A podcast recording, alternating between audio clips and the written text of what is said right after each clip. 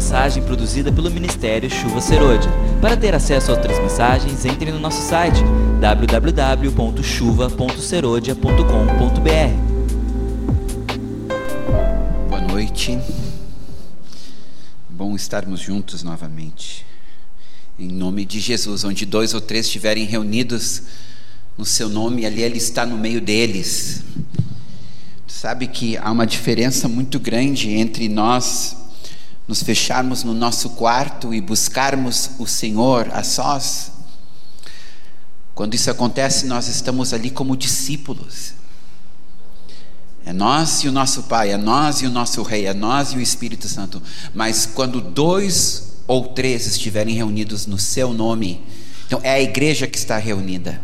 E ele então se coloca no nosso meio é diferente dele estar em nós quando nós estamos a sós com ele. Ele está de uma forma diferente quando nós estamos reunidos coletivamente em seu nome. Por isso que as reuniões da igreja são tão importantes. Porque elas fazem com que o Senhor caminhe entre nós. E a palavra de Deus diz que ele inclusive ele canta juntamente conosco, ele participa do culto juntamente conosco. Num culto como este, Jesus está presente de uma forma diferente, juntamente com seus anjos, juntamente com o Espírito de Deus. Por isso que a gente sempre pode esperar coisas sobrenaturais, amém? Um, mas nós vamos dar continuidade então a uma série que eu comecei há duas semanas atrás, que é sobre terminar bem que o Senhor tem falado muito comigo nesses dias sobre a importância de terminar bem.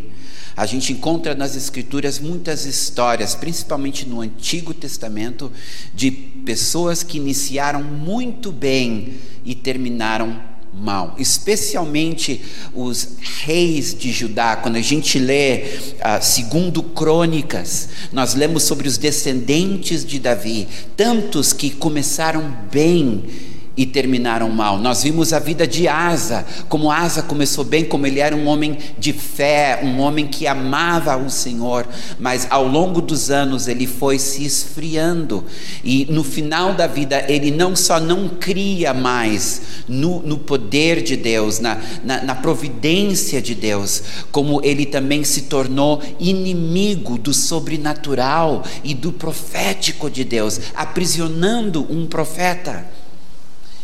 E isso se repete na história da igreja. Quantos homens e mulheres que foram grandemente usados e depois tiveram um fim tão trágico, tão triste. E Paulo, inclusive, ele, ele faz um alerta nas Escrituras, falando de si mesmo, dizendo: Olha, eu não quero ser um que leva muitos a Cristo, mas no final eu venha a perder a própria fé. Então, é um perigo que todos nós corremos, porque a gente pode começar bem, mas a vida, apesar de ser curta, o que são 90 anos para aqueles que tiverem a graça de Deus de viver 90, 100 anos, ainda, apesar de ser pouco tempo, ao longo dos anos, nós podemos crescer ou nós podemos decrescer, nós podemos amadurecer ou nós podemos implodir espiritualmente. Então, este tema ah, ah, está muito próximo do meu coração, na medida que eu vou chegando ao final da minha carreira. Estou com 57 anos de idade, então eu quero terminar bem. Eu quero terminar bem. E vocês que são jovens, que estão começando, seja jovens na fé, seja jovens de idade, vocês estão começando um, uma jornada com Cristo. E é importante que esta jornada seja uma jornada crescente, onde um dia vocês poderão dizer, como Paulo: completei a carreira, combati o bom combate, guardei a fé. E este é o versículo chave, o versículo em cima do qual nós estaremos trabalhando.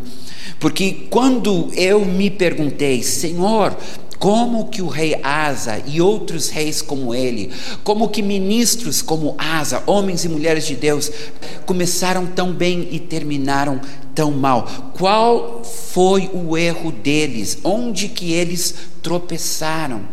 Foi quando eu fui levado a lembrar deste texto de 2 Timóteo, capítulo 4, versículos 6 a 8 onde Paulo, escrevendo a sua última carta, ele está para ser executado, é seu segundo aprisionamento. Desta vez ele não vai ser liberto, ele sabe disso, o Senhor já mostrou, tanto é que ele começa dizendo que ele está sendo oferecido como libação ou como sacrifício, a vida dele está sendo derramada no altar de Deus, e ele diz para Timóteo, seu filho na fé, seu discípulo: combati o bom bom combate, completei a carreira, guardei a fé.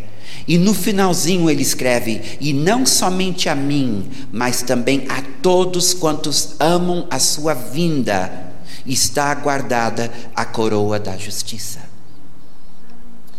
Então, com isto, com esta pequena frase, ele dá a entender que a chave de terminar bem para todos nós, a chave para ganharmos a coroa da justiça que a nós está guardada, a chave está nestas três características da vida de Paulo, ah, nestas três esferas da sua jornada. Primeiro, ele combateu um bom combate. Segundo, ele correu uma boa corrida. E terceiro, ele preservou, ele guardou a sua fé. Então, há dois domingos atrás, nós estudamos sobre o que significa combater um bom combate. Nós vimos que nesta vida nós temos três grandes inimigos contra os quais nós precisamos lutar. O primeiro é o mundo, o segundo é o diabo, e o terceiro é a carne. Encontramos estes três inimigos em Efésios capítulo 2, versículos 1 a 3. E a Bíblia nos ensina como lidar com cada um destes. O mundo nós temos que ter o cuidado para não amar. O diabo nós temos que ter o cuidado de sempre resistir, e a carne nós temos que ter o, o cuidado de sempre crucificar. É assim que nós combatemos estes três inimigos. Feito esse resumo, eu vou entrar diretamente então no segundo ponto, nessa, na segunda característica da vida de Paulo, essa segunda esfera da, da sua jornada, esta chave importante para completar bem. Ele diz que ele completou a carreira. A palavra carreira aqui significa corrida. Corrida de percurso, na verdade. Ele está falando aqui de uma maratona e não de 100 metros rasos. Então, a, a imagem que ele cria aqui para nós é de uma corrida longa de uma corrida que de, depende, na verdade, da nossa persistência, depende da nossa resiliência, depende da, da nossa determinação de não desistir, porque é uma corrida longa e há obstáculos durante esta corrida. Agora, escuta o que diz Atos capítulo 13, versículos 36. Porque, na verdade, tendo Davi servido a sua própria geração, conforme o desígnio de Deus, adormeceu, foi para junto de seus pais e viu corrupção. Eu quero chamar a atenção dos irmãos o seguinte: que Davi serviu a sua geração na medida que ele cumpriu o seu destino. Porque, na verdade, tem duas palavras chaves neste versículo. A primeira delas é que Davi serviu a sua geração.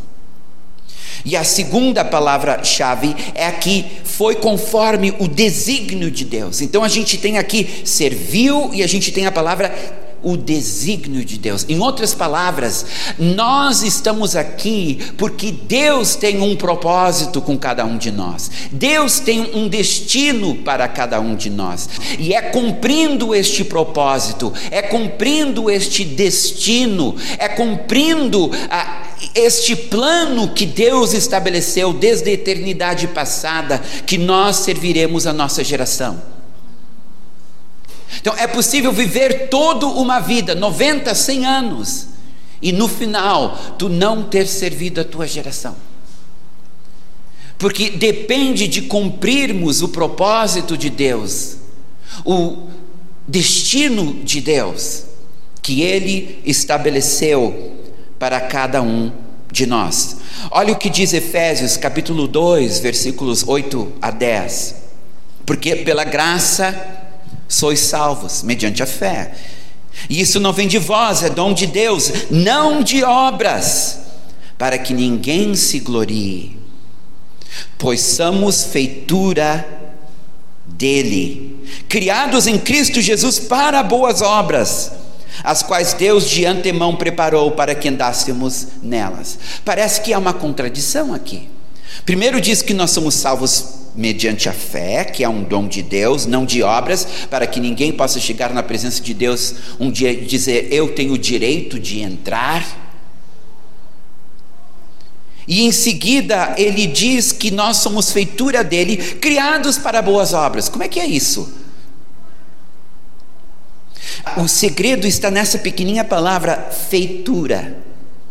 Somos feitura deles. A palavra feitura no grego é poema, de onde nós tiramos a palavra poema. E no original significa uma obra artesanal. Cada um de nós somos uma obra artesanal nas mãos do oleiro. E Ele está nos trabalhando e Ele está nos formando para que nós possamos cumprir obras, não para salvação, mas obras relacionadas ao nosso destino, que Ele preparou de antemão, desde a eternidade passada, para que andássemos nelas. Mais um texto, Salmo 139, 16. Os teus olhos me viram a substância ainda informe, e no teu livro foram escritos todos os meus dias, cada um deles escrito e determinado, quando nenhum deles havia ainda. O que Davi está nos dizendo aqui é que há um script, há uma história que já foi escrita para cada um de nós. De novo, um plano, um destino, uma jornada para cada um de nós. Deus já escreveu, Deus já planejou. Nós somos uma obra de arte em formação nas suas mãos, e Ele está nos moldando, e Ele está nos preparando para nós sermos aquilo que Ele sonhou desde a eternidade passada, para a Sua glória, para servirmos a nossa geração. No ventre da tua mãe, Ele já tinha tudo planejado, Ele já tinha sonhado cada dia da tua vida. Agora, eu não estou falando de fatalismo aqui. O que eu quero dizer é o seguinte: que desde o nosso nascimento até o dia da nossa morte, Deus tem os nossos dias planejados. Uma parte deste plano que Ele tem para as nossas vidas não depende de nós. Há circunstâncias, há eventos fora do nosso controle mas que faz parte do processo da formação. Eu não escolhi ser brasileiro, eu não escolhi nascer homem, eu não escolhi ser filho dos meus pais, eu não escolhi nascer em Porto Alegre. Eu não escolhi a, a, me mudar para os Estados Unidos quando pequeno, junto com os meus pais. Eu não escolhi a, a, a cor dos meus olhos, a cor do meu cabelo. Então tem certas coisas, eu sei que algumas pessoas tiveram vidas difíceis, a sua infância foi difícil. Mas tu precisa entender uma coisa para que teu coração seja sarado. Mesmo aquelas aqueles momentos da tua vida, aparentemente momentos de injustiça, aparentemente momentos de sofrimento, tudo estava dentro da equação de Deus para te moldar e te fazer aquela pessoa adequada, perfeita, preparada para o plano de Deus para a tua vida. Entendeu? Então, na hora que o oleiro está trabalhando na massa, há momentos que ele vai socar aquela massa, que ele vai esmagar, que ele vai tirar o, o, as bolhas de ar, que ele, ele vai trabalhar. Então há momentos na nossa vida que realmente nós não entendemos. Por que, Senhor, tu permitiu isso?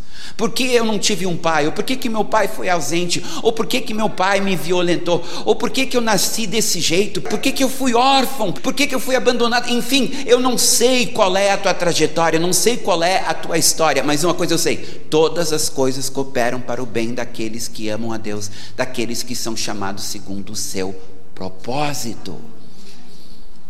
Então, mesmo antes de conhecer o Senhor, Ele já estava trabalhando contigo, eventos estavam acontecendo na tua vida para moldar a tua personalidade, o teu caráter, e o teu jeito de ser, e os teus dons e os teus talentos, para este momento onde tu entregou tua vida para Jesus, e agora Ele continua te moldando, fazendo aperfeiçoar o teu caráter para ser mais parecido com Jesus.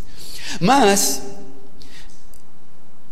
em outros momentos, há situações na nossa vida que Deus depende da nossa cooperação. O script existe, mas Deus nos dá liberdade para fugirmos do script. Ele nos dá a liberdade para improvisar em cima desse script. Ou seja, tem muitas situações na nossa vida onde depende do nosso sim, depende da nossa obediência. Então Deus tem um plano com tua vida, mas tu escolhe casar com uma, uma pessoa incrédula não fazia parte do plano de Deus. A Bíblia diz que não devemos andar em julgo desigual, mas tu te apaixona por uma pessoa do mundo e tu casa com esse rapaz, com essa pessoa. Não era o plano de Deus para tua vida, mas aqui é uma área da tua jornada que Deus te dá liberdade de fazer escolhas. Então, há escolhas que nós vamos fazer no decorrer da, da, nossa jornada com Cristo, que ou nos trará para mais perto dele, para mais perto do seu propósito, para mais perto do seu destino, ou nos levará para mais longe dele, ao ponto de nós podermos sair da vontade dele e não servirmos a nossa geração. Ele nos dá esta liberdade. Um coração ofendido pode destruir o destino. Tu olha para tudo que tu passou e tu te ofende com Deus, ou tu olha para certas coisas que pessoas fizeram para ti e tu te ofende com aquelas pessoas e tu não perdoa. Ou tu escolhe viver uma vida de pecado, sair dos mandamentos, da, dos princípios de Deus, tu escolhe uma vida secreta, ter pecados secretos, são escolhas que nós fazemos que podem sim mudar o trajeto. Quando a gente vê, a gente está fora do caminho. Por isso que há um texto que diz: se nós formos sair do caminho, nós ouviremos uma voz atrás de nós dizendo é por aqui, sempre o Espírito de Deus tentando nos trazer de volta. Então, quando Paulo diz assim, completei a carreira, ele está dizendo, eu tive o cuidado de fazer a vontade de Deus, de buscar a vontade de Deus para a minha vida e de seguir a vontade de Deus para a minha vida, de obedecer a Sua palavra, de ouvir o Seu Espírito, de tomar as decisões certas, as escolhas certas. Um dia eu estava orando e o Senhor falou ao meu coração: a vida é feita de escolhas. E eu pensei: que assustador isso. A vida é feita de escolhas. Todos os dias nós estamos fazendo escolhas que vão determinar o nosso destino e às vezes onde vamos passar a eternidade. Daí eu vou para o Zafre, lá para o Bourbon fazer umas compras E de repente eu, vejo uns cartazes no Bourbon, era uma campanha, e a campanha dizia o quê? A vida é feita de escolhas. Eles roubaram de mim. Porque o Senhor falou primeiro para mim, depois surgiu a campanha, e daí eles colocaram. É uma pena que eu não pude cobrar royalties porque primeiramente o Senhor falou para mim, depois o Bourbon, então pegou essas palavras. Mas é verdade, queridos. E porque é uma maratona, eu queria que fosse 100 metros rasos, mas não é, é uma maratona.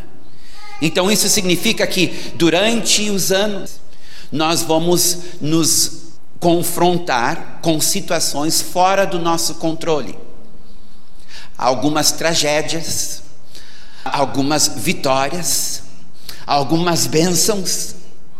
A única coisa que a gente pode fazer nesses momentos, se for o vale da sombra da morte, é dizer: Senhor, tu estás comigo. Se for um, um, lugar espaçoso, onde há favor e bênção, é levantar as mãos e dizer: Senhor, muito obrigado, tu és bom. Porque tem coisas que acontecem com a gente que simplesmente está fora, não temos como controlar. Mas haverá outras situações onde tu terás que fazer uma escolha, onde tu terás que tomar uma decisão. E daí o Espírito de Deus, através de Moisés, diz: escolhe a vida e não a morte, escolhe a bênção e não a maldição. Então é tremenda essas palavras de Paulo. Ele diz assim: Eu completei a corrida, eu terminei. E nós vemos lá em Hebreus que nós temos o autor e o consumador da nossa fé, aquele para quem nós não devemos tirar os olhos, que correu antes de nós e chegou ao fim e venceu, e é ele que está lá no final, nos aguardando, dizendo: Vem, não desista, não cansa, não desanima, não pare agora, continua correndo.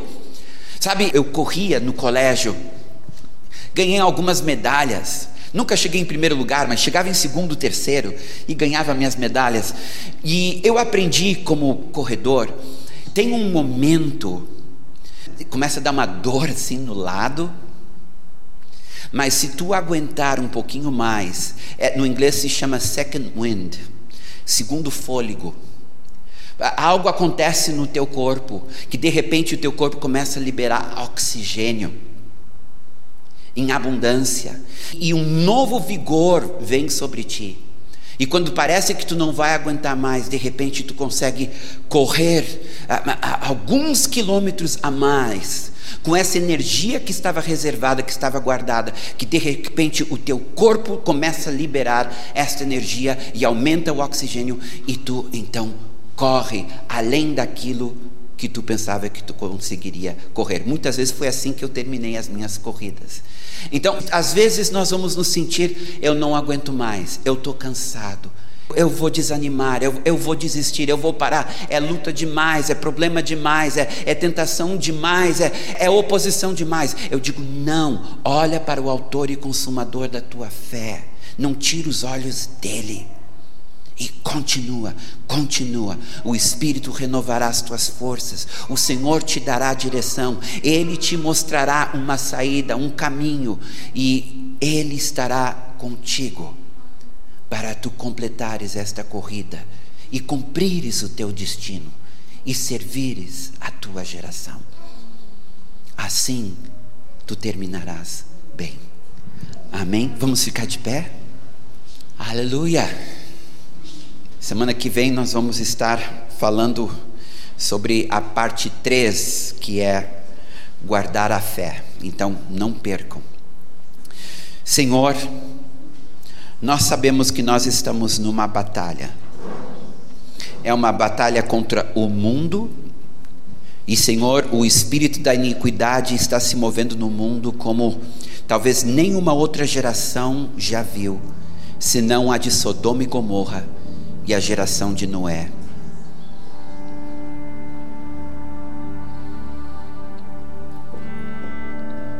Guarda os nossos corações, Senhor, de nos apegarmos ao mundo, de nos conformarmos com este século. Senhor, a nossa carne também. Nós aqui no Ocidente nos tornamos gordos espiritualmente. Ah, ah, descansados, nós descobrimos esse lugar de conforto espiritual e, e não queremos sair dessa zona de conforto, Senhor.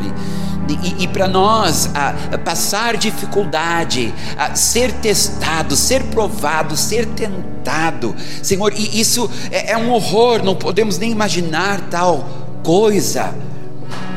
Mas a verdade é, Senhor, que a nossa carne ela é egoísta, ela é egocêntrica, ela é individualista. E Senhor, toda hora nós precisamos estar atentos para não dar lugar ao nosso ego, ao nosso eu, mas levá-lo para a cruz, negá-lo por causa de Jesus. E daí tem o inimigo das nossas almas, Satanás Senhor, este é outro que toda hora ou está nos oprimindo, ou está se opondo a nós, ou está nos tentando, ou então nos acusando. Ele é um inimigo verdadeiro e ele não dorme dia e noite, Senhor. Ele nos acusa perante o teu trono. Mas nós temos o sangue do Cordeiro, nós temos a cruz de Cristo. E, tu, e nós temos a autoridade de Jesus, e tu diz: resiste-o podemos resistir, Senhor. Podemos resistir, fincar o pé, levantar a espada da tua palavra e o escudo da fé, colocando o capacete da salvação e, e, e, e o e o peitoral da justiça, e o cinto da verdade, e os pés calcados com a, a, o, o, evangelho da paz, e enfrentarmos, Senhor, as trevas que, que estão avançando sobre a terra, criando medo e desespero, e preocupação e desânimo, e não precisamos dar lugar a nada disso. E daí, Senhor, tem a corrida, a jornada de cada um é tão diferente. Quando Pedro pergunta, e quanto ao João, tu disseste para ele, o que que tu tens a ver com isto? Se eu quero que ele viva até que eu volte, tu vai alimenta as minhas ovelhas. Senhor, cada um de nós está numa jornada. Com cada um tu estás falando algo diferente. Tu estás fazendo algo diferente posso olhar para o meu irmão e, e, e comparar o, o, a vida do meu irmão com a minha. Senhor, guarda-nos de, de, deste grande erro de compararmos-nos uns com os outros, mas que possamos ser fiéis com a visão que temos hoje da tua vontade para nós. Senhor, nós queremos correr e correr bem servir a nossa geração e completar esta corrida, Senhor, e recebermos a coroa da justiça que nos aguarda no final da linha, onde tu estás, Senhor, torcendo por nós. Pai, nós queremos terminar bem. Eu te peço, Espírito de Deus, para cada um que está presente aqui nesta noite que todos aqui terminem bem, Senhor. Que todos aqui terminem bem, Senhor. Em meio às lutas e às provações, em meio às dificuldades, Senhor, e às tentações. Que todos possam terminar bem servirem a sua geração, segundo o que tu planejaste para cada um. Em nome de Jesus. É isto que eu peço, Pai, e é assim que eu os abençoo.